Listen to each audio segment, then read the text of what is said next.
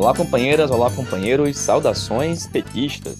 Sejam muito bem-vindas e muito bem-vindos a mais uma edição do podcast Em Tempos de Guerra, a Esperança é Vermelha. Hoje é sexta-feira, dia 11 de agosto. Eu sou o Patrick e toco a conversa junto com vocês.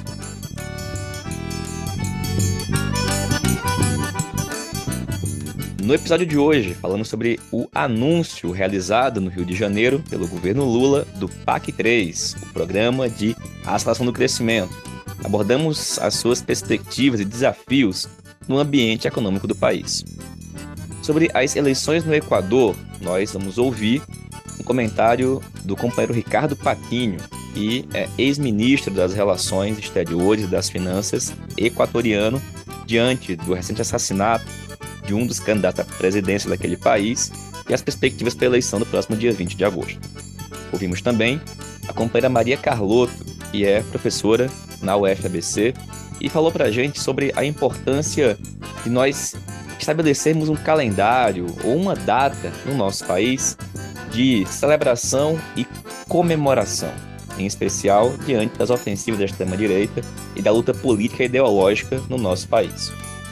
Sobre a educação, a gente ouviu o companheiro Guilherme Bolscheid, que atualmente está na direção nacional da CNPE, sobre o tema escolas cívico-militares, porque o governo do Rio Grande do Sul está tentando manter esse programa, assim como o de São Paulo. Em relação a São Paulo, nós ouvimos a companheira Karen Silveira, que também abordou o assunto da tentativa do Tarcísio, governador do estado, de acabar com os livros didáticos.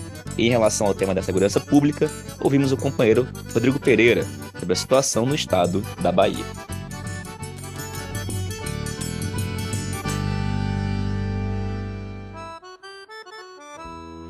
E pessoal, a gente começa a edição de hoje aqui do podcast falando sobre o anúncio realizado hoje no Teatro Municipal do Rio de Janeiro do novo PAC.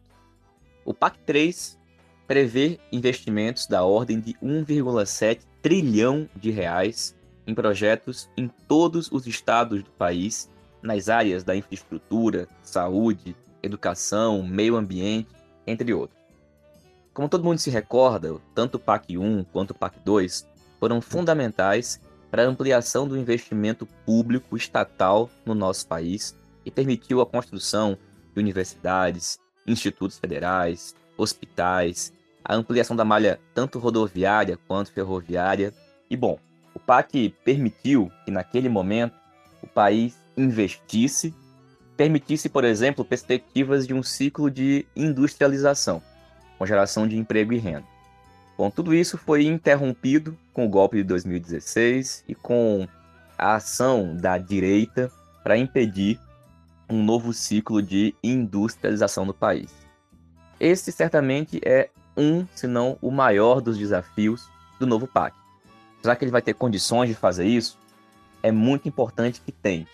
O novo PAC precisa contribuir para uma mudança no status do nosso país, para que o Brasil possa tentar deixar de ser um país de base agroexportador e possa voltar ou passar a ser um país mais industrializado, com uma indústria de novo tipo, que agregue valor, que gere emprego e possa permitir o desenvolvimento do nosso país com soberania, com dignidade, com mais direitos.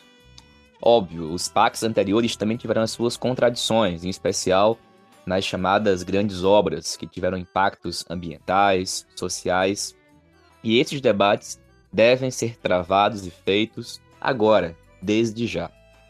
No entanto, uma questão preliminar que se coloca é e o orçamento? Como que o novo PAC vai se viabilizar? Por que falamos sobre isso? Porque para que o novo PAC tenha condições de ser implementado, é preciso alterar as regras fiscais, econômicas do país, em especial acabando com o teto de gasto. E nesse sentido, a proposta que está em discussão, como todo mundo sabe, é do chamado novo arcabouço fiscal. O novo arcabouço fiscal ainda não foi aprovado, e uma das razões é a chantagem por parte do Centrão, que quer mais espaços no governo Lula. O Arthur Lira não colocou em votação na Câmara o projeto que foi objeto de emendas no Senado.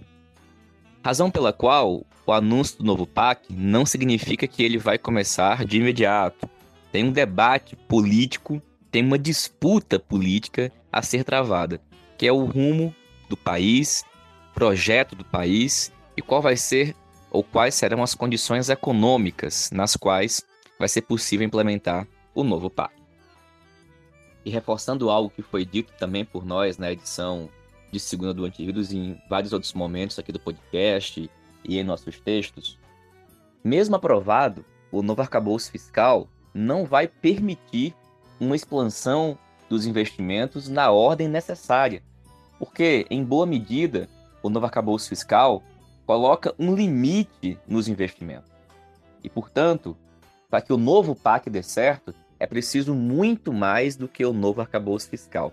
Na verdade, para que nós tenhamos um verdadeiro projeto de desenvolvimento do país, com ampliação da soberania nacional, das liberdades democráticas, dos direitos sociais, é preciso uma outra política econômica.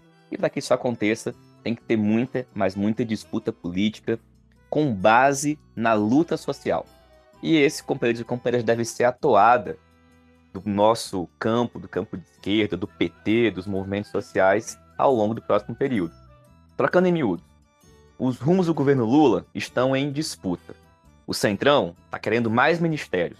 A direita está querendo boicotar as ações do governo na sociedade, na Câmara, no Senado, no conjunto das instituições. E o que farão os movimentos sociais, o PT e os demais partidos de esquerda? Vão atuar somente nos marcos da chamada institucionalidade? Isso parece ser muito, mas muito insuficiente. Razão pela qual a gente saúda o anúncio do novo PAC, mas reforçando que ele tem que ser disputado. Ele não pode servir para alimentar, por exemplo, setores que já lucram muito nas condições atuais, como é o caso do agronegócio, como é o caso do setor financeiro. O novo PAC tem que servir para enfrentar, inclusive, esses setores, criando as condições, como foi dito, para um novo ciclo de desenvolvimento no nosso país.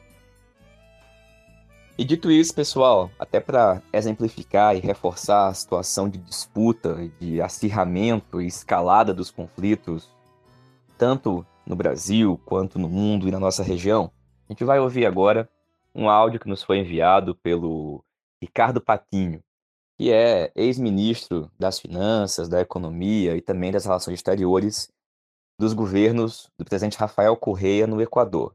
E o Patinho comenta para a gente como é que está a situação política nesse momento no Equador, em que foi decretado estado de exceção em virtude do assassinato de um dos candidatos à presidência da República, nas eleições que ocorrem no próximo dia 20 de agosto, daqui a nove dias. O assassinato desse candidato, da direita, criou um ambiente de grande instabilidade, num país que já vivia uma situação de grande instabilidade. Bom, é o comentário do Ricardo Patinho que a gente escuta a partir de agora. Buenas tardes, compañeras y compañeros. Soy Ricardo Patiño de Ecuador. Quiero eh, comentarles que en el Ecuador estamos en la campaña electoral por elecciones anticipadas, debido a que el presidente Lazo, a mitad de su periodo, decidió disolver la Asamblea Nacional porque estaba enfrentando un juicio político y estimaba que iba a ser censurado. De tal manera que las elecciones se van a producir el 20 de agosto, en nueve días más, y hace dos días se produjo el asesinato de, un, de uno de los candidatos, que se llama Fernando Villavicencio. ¿Cuál era la situación eh, de encuestas hasta el momento? Nuestra candidatura de la Revolución Ciudadana con Luisa González y Andrés Arauz eh, ha estado desde hace un mes al menos en los primeros lugares, aproximadamente por el 40% de intención de voto y luego un pelotón de cuatro candidaturas em, que está entre 9% y 16% aproximadamente. En ellas están eh, algunas personas, un ex vicepresidente de Moreno, un uh, ex dirigente indígena, candidato también eh, por el movimiento indígena en la anterior elección, ahora no con la misma, el mismo apoyo del movimiento indígena, eh, otra persona que se llama Jan Topic, que es eh, eh, un mercenario, ah, así se ha calificado, ha participado en algunas guerras con las fuerzas francesas, y Fernando Villavicencio, el que, la persona que fue asesinada ayer, antes de ayer, perdón. esto es una cuestión absolutamente repudiable, censurable, no tenemos todavía una hipótesis clara de quién puede haber em, provocado su asesinato, pero es terrible el nivel de violencia que el Ecuador está viviendo. Nunca antes vivió nuestro país. Ah, no solamente la delincuencia común, la delincuencia de grupos criminales, narcotraficantes que ya tienen al Ecuador en una situación de zozobra, de gran molestia, de gran miedo y terror, sino que en los últimos tiempos se están asesinando políticos, eh, alcaldes, autoridades de diverso tipo. En los últimos meses al menos siete asesinatos y este el más grave contra un candidato presidencial.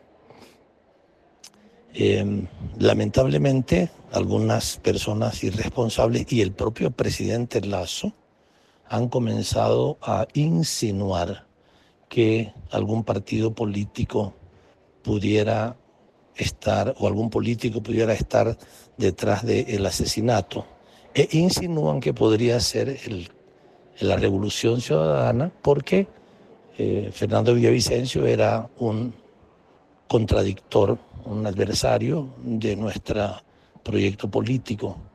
Pero esto pues no tiene ningún sentido, este tipo de, insinuaciones eh, falsas, porque eh, muchos de los candidatos que son de derecha, como Villavicencio y otros más, son adversarios políticos de la Revolución Ciudadana. Eh, pero por otro lado, Fernando Villavicencio viene atacando a Rafael Correa y a la Revolución Ciudadana desde hace 17 años y nunca había sido eh, golpeado ni ninguna cosa de esa naturaleza.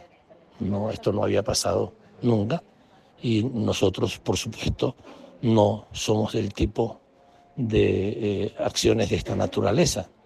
incluso previa anteriormente, eh, Fernando Villavicencio había sido denunciado y había sido eh, sancionado por la justicia ecuatoriana cuando dijo denuncias falsas contra la revolución ciudadana, pero hacemos las cosas ante la justicia, no usamos procedimientos violentos porque esa no es nuestra posición.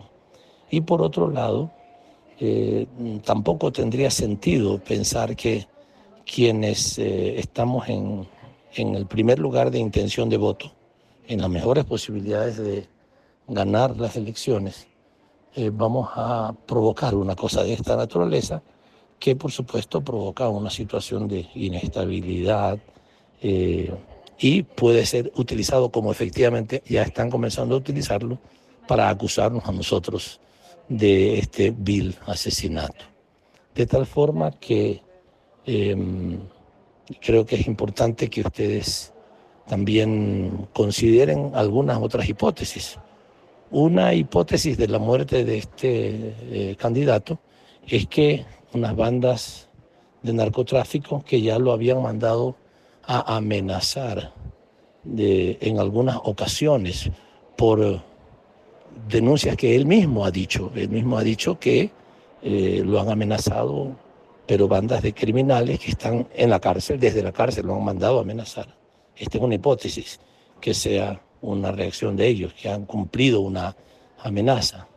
La otra hipótesis es de que también eh, la derecha ecuatoriana, el imperialismo norteamericano, muy preocupado por la posibilidad de que eh, la revolución ciudadana gane las elecciones en primera vuelta, hayan eh, provocado este asesinato para culparnos a nosotros y tratar de eh, reducir nuestra intención de voto, para tratar de, manchar el, proceso electoral y provocar una eh, reducción en nuestra votación. Si es que esta es un poco la situación que estamos viviendo. Quería comentarle ante un pedido del compañero Palter eh, acerca de cómo está la situación en nuestro país. Espero que sea de utilidad para ustedes y eh, también eh, apreciaríamos sus notas de, de, solidaridad con la Revolución Ciudadana, al mismo tiempo, por supuesto, de pesar, de pesar por el asesinato de, del candidato Villavicencio, eh, pero también de solidaridad con nuestro proyecto porque están intentando eh, desprestigiarnos a nosotros y tratar de, eh, de esta manera evitar el triunfo de la Revolución Ciudadana en esta primera vuelta, lo cual a ellos les permitiría armarse un poco para la segunda vuelta y tratar de revertir los resultados. Así, en síntesis, muchas gracias por la atención de ustedes, les mando un fuerte abrazo. E pessoal, como eu disse, a gente acabou de escutar o informe dado pelo companheiro Ricardo Patinho, a quem a gente agradece muito a disponibilidade, desejamos muita força para enfrentar esse grande desafio, essa batalha que vai ser diária até o dia 20 de agosto, data das eleições presidenciais. Muita força mesmo aos companheiros e companheiras que estão aí na linha de frente dessa grande batalha. Pessoal, depois de ouvir o Ricardo, a gente vai escutar agora a companheira Maria Carlotto. A companheira Maria Carlotto é professora na Universidade Federal do ABC, a UFABC, e fala para gente sobre a importância nesse ambiente de enfrentamento contra a extrema-direita em todos os terrenos, político, cultural, ideológico, de nós avançarmos. E ela enviou um áudio para a gente situando um pouco essa situação e dando uma opinião sobre o que pode ser feito e o que deve ser feito, em especial pelo PT.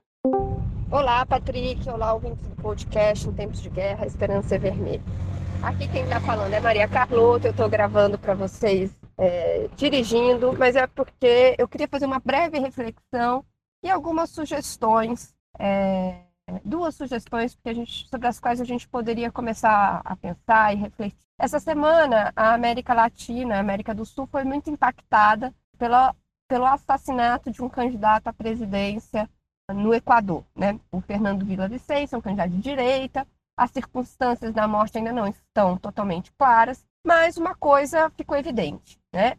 Ato contínuo ao assassinato, a extrema-direita da região começou uma operação é, com posts simultâneos em espanhol e português de perfis de direita e de extrema direita, tentando associar é, o assassinato ao Foro de São Paulo para prejudicar a candidata do Rafael Correia. Por que, que eu estou comentando isso? Né? Porque a gente, é, eu acho importante é, notar que mesmo quando a direita, a extrema direita, nem estão em condições de vantagem eleitoral, né, que é o caso do Equador, quem está dominando a corrida é uma figura da, da é, é, uma candidata apoiada pelo Rafael Correia, né? mesmo nessa situação, ou mesmo no caso brasileiro, né? aonde eles foram derrotados eleitoralmente em nível nacional, mas mesmo nessas circunstâncias, eles mantêm é, um, um, um, um ritmo, uma intensidade de disputa ideológica muito alta. Né? Eles não recuam da, da, da pressão, da disputa ideológica. E fazem isso é por, uma, por, por uma, um trabalho, muitas vezes, de posição das suas posições públicas, é, de tensionamento ideológico, enfim. Eu acho que diante disso, a gente tem debatido muito né, qual é o, o enorme desafio que a gente tem para estar à altura deste enfrentamento ideológico. Tem pensado em muitas coisas, tem se discutido, e eu, eu acho que a gente devia considerar é, o fato de que é, a vitória eleitoral que nós tivemos em outubro 30 de outubro contra o bolsonarismo, ela foi muito importante. Tanto que ela gerou uma reação catársica né, na sociedade brasileira. Depois, a posse de janeiro foi muito é, bonita. Né? Então, eu acho aproveitar esses momentos né, e ritualizar o dia da vitória.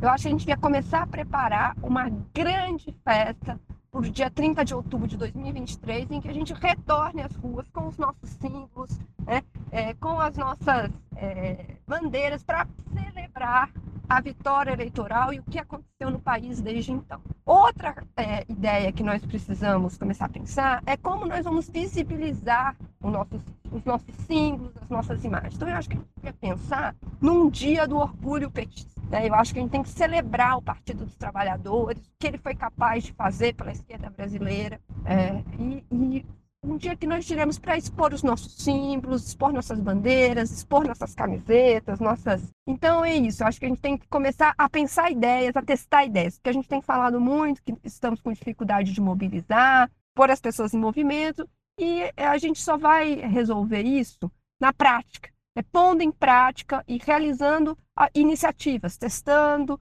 né, e vendo como a gente pode é, pôr as pessoas em movimento. E acho que celebrar nossa vitória depois de tudo o que aconteceu, eu acho que é algo que merece ser feito.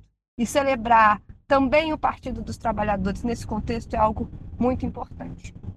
Obrigado pela sugestão, Maria Carlota. Obrigado pelo áudio aqui no nosso podcast. Essa ideia, vamos pensar bem direitinho como encaminhar ela, inclusive, no Diretório Nacional do Partido, porque seria muito, mas muito importante ter mesmo aqui no nosso país um dia, uma data, um momento de celebração, de organização, de mobilização popular para celebrar as vitórias e colocar o nosso povo na rua. Bom, pessoal, dito isso, a gente vai escutar agora a companheirada da educação. Lembrando que hoje, 11 de agosto, é o dia do estudante, também é o dia do advogado. E, bom, para falar nos estudantes, não tem como não falar sobre educação. Por isso, a gente convidou no dia de hoje. Primeiro, a gente vai ouvir o companheiro Guilherme, que é da direção nacional da CNTE, é do Rio Grande do Sul, e nós pedimos que o Guilherme falasse com a gente sobre a proposta do governador tucano gaúcho de dar continuidade ao programa das escolas cívico-militares. Qual que é o contexto? O MEC decidiu e já divulgou sua posição pela suspensão, na verdade, pelo encerramento do programa das escolas cívico-militares.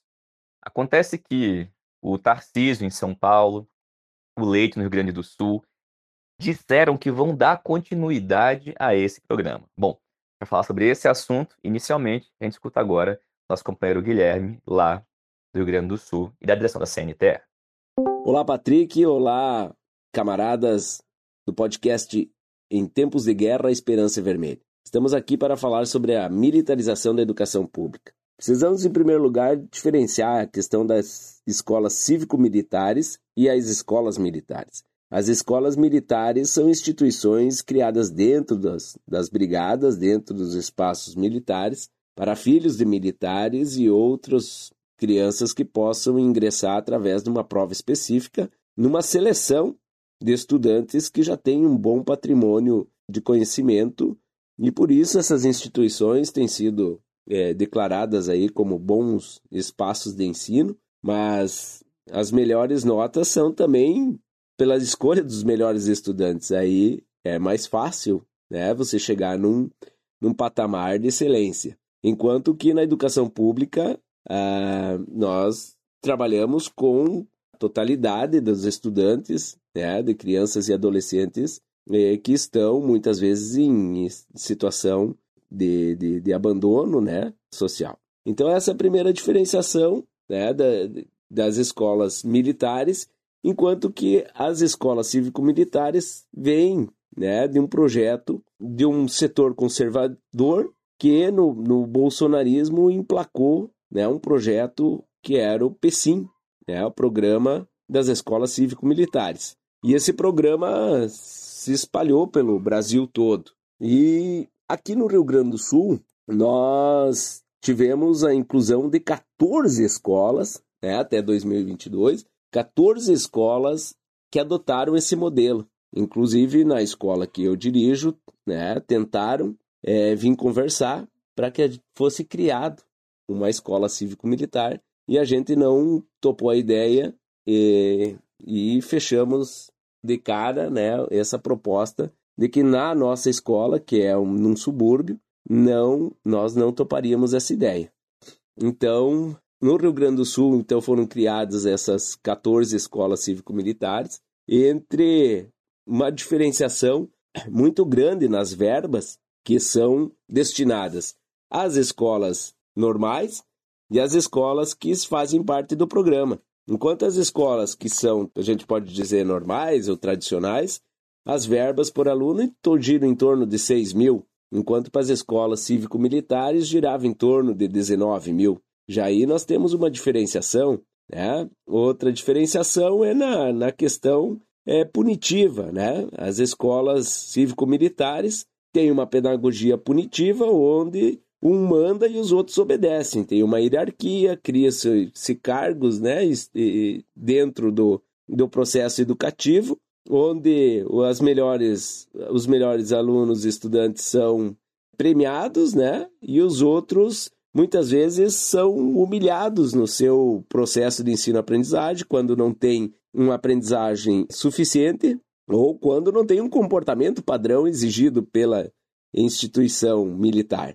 Né? Então, nós temos várias denúncias aí de crianças né, que são vítimas de, de, de preconceito e de humilhação, professores que são assediados moralmente porque não cumprem a exigência, né, o padrão de ensino e, e o conteúdo é, de ensino que é, é, exigido pela, pela entidade militar, né, bloqueando conhecimentos e impedindo que seja um conhecimento amplo. E aí nós temos as escolas que têm um baita investimento de melhorias para que as crianças se sintam mais acomodadas nas escolas. Então aí nós temos uma já aí um, um cenário muito diferente, diferente, né? Entre as escolas cívico-militares e as escolas padrão das escolas públicas.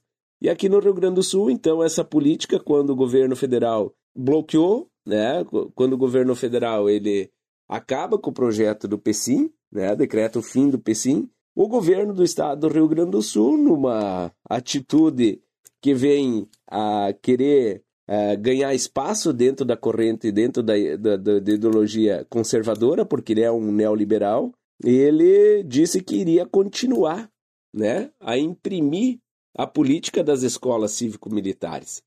E aí nós tivemos uma decisão aí da, da Justiça do Rio Grande do Sul que disse que não, né? O governo do estado não pode continuar com adesão das instituições estaduais ou municipais ao programa da Escola Cívico-Militares, que o governo federal acabava de, de dar por encerrado o programa. Então, o governo do Rio Grande do Sul, que é um governo neoliberal, repito, inimigo da educação pública do Rio Grande do Sul, inimigo dos servidores públicos do Rio Grande do Sul, porque trata os servidores como escravos, e trata a educação como uma mercadoria, privatizando tudo, municipalizando e entregando à iniciativa privada. Então, toda essa esse conjunto desse governo neoliberal, mais uma vez ele tentou fazer criar um clima para absorver aquele aquele público, né, conservador para atrair para o seu lado por, para os seus projetos pessoais futuros.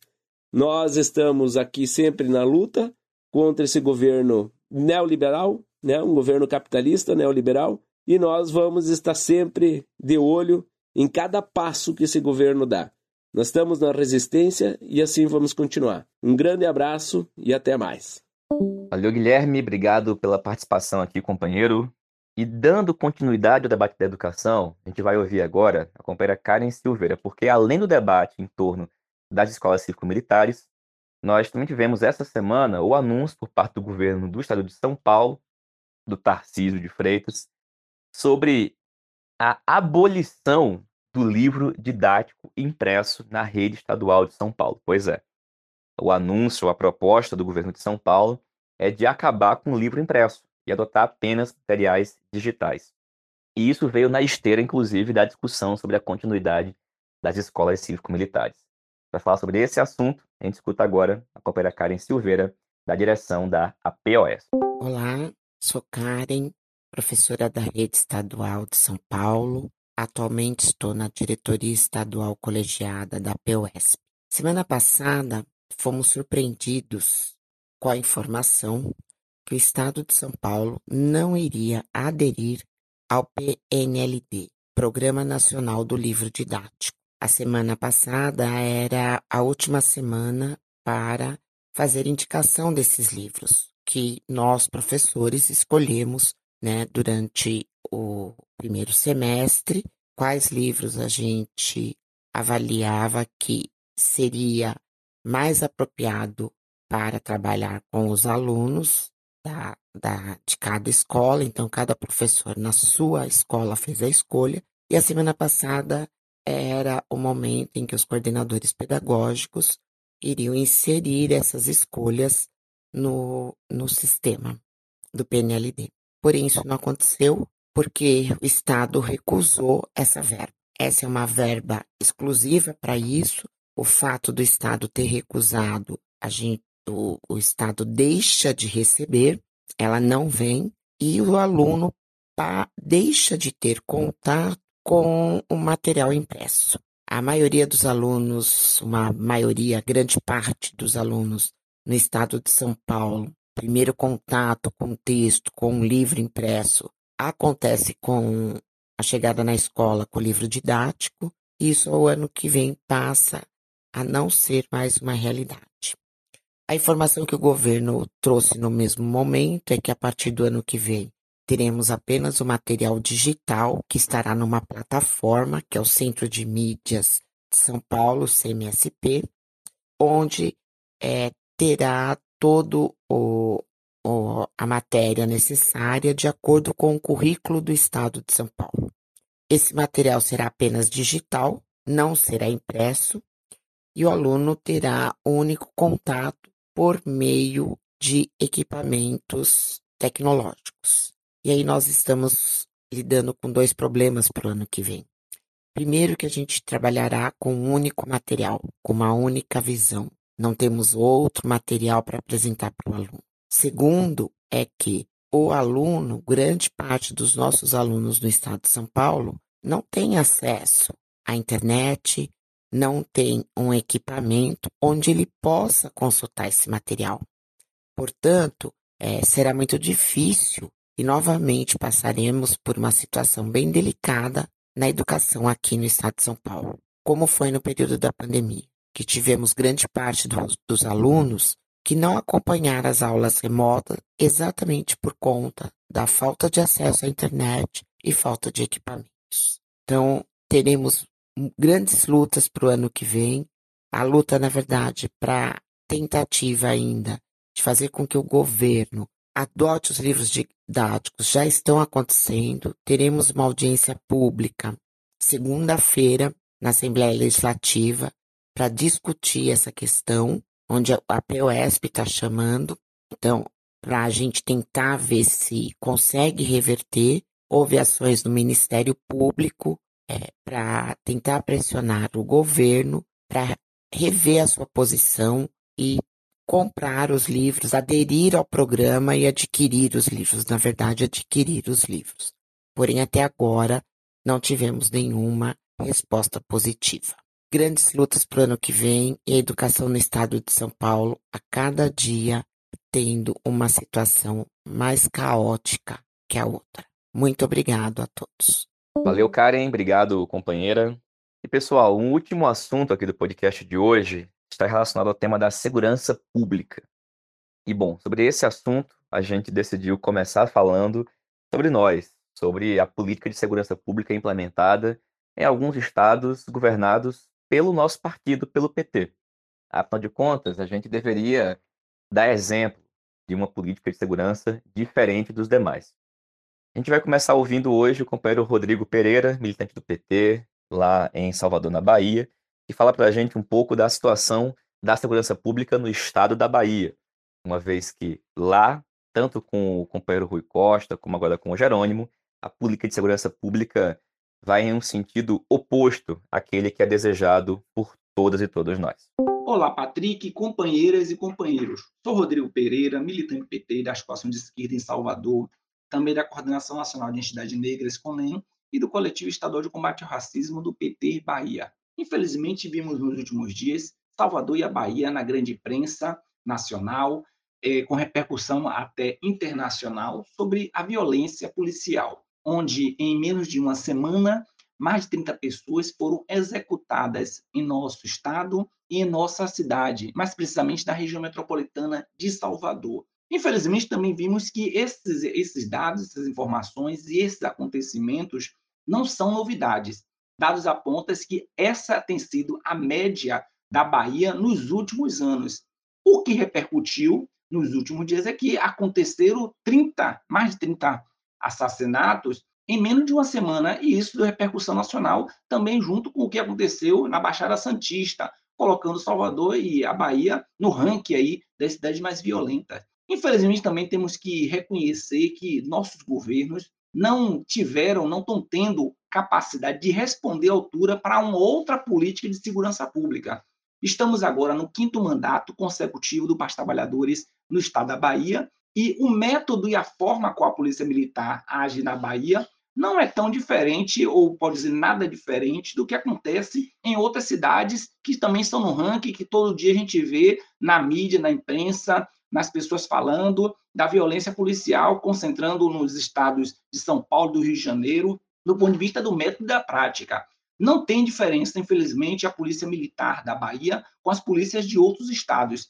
Os modos operantes são os mesmos, os métodos e as relações com a população, principalmente a população negra e periférica, são os mesmos do ponto de vista de muita violência, do atirar primeiro para depois saber o que fazer, para depois perguntar o que está acontecendo, chegando com muita truculência e violência nas comunidades e nos bairros periféricos de nossa cidade e nossos estados. Não tem diferença de nossa polícia militar para outras. Assim como a gente viu nesse todo ciclo aí, o que a gente tem ouvido de palavras que têm se naturalizado é, na, na, na, boca aí de agentes de segurança pública, infelizmente, membros do nosso governo, de que quem tem envolvimento realmente merece ser executado.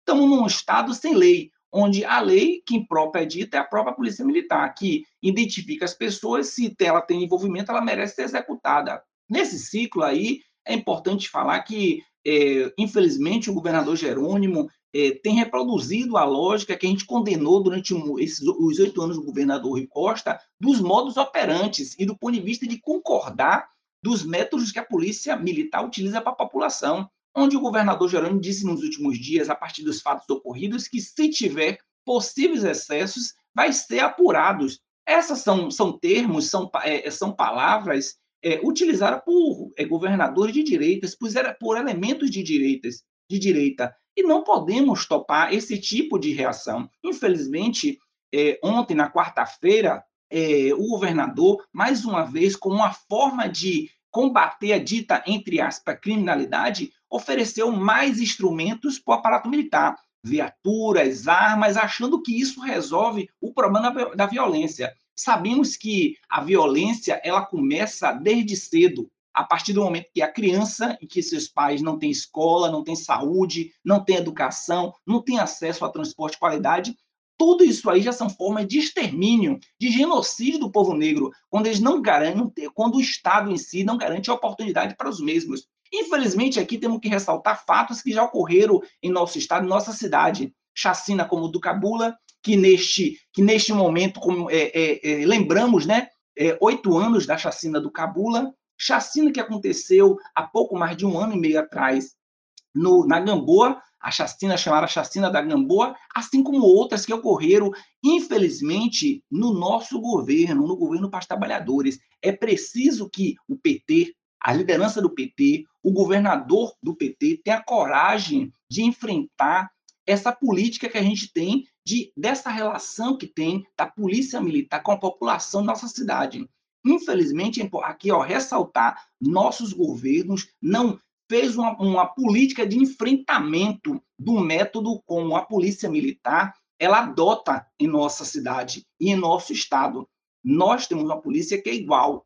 Não tem uma nova, o que a gente debate profundamente nos espaços do partido, que é uma nova política de segurança pública. Nisso não conseguimos fazer esse debate aqui no Estado. Infelizmente, como a gente diz, é, a polícia militar acaba sendo o triturador de povos negros do povo negro.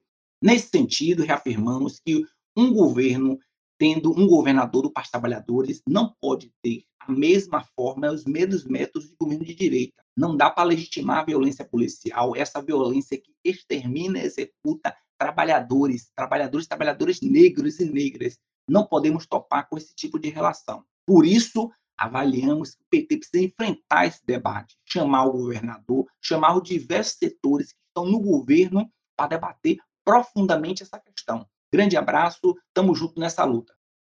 Obrigado pela participação aqui na edição do podcast, Rodrigo. E pessoal, eu queria aproveitar o comentário do Rodrigo para dizer o seguinte: na Bahia, desde os governos Wagner, Rui e agora Jerônimo, em diversos setores o Estado avançou muito.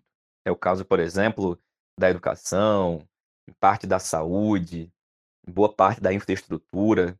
Todavia, não é o caso da segurança pública. Isso tem que ser feito e tem que ser dito de público. A gente tem que sempre pontuar muito bem as coisas. Precisa mudar. As declarações, tanto do Rui, à época governador, quanto que está acontecendo agora nesse início do governo do Jerônimo, não são condizentes com uma política de segurança pública de governos de esquerda, de governos do PT. Razão pela qual a gente tem que travar seriamente esse debate.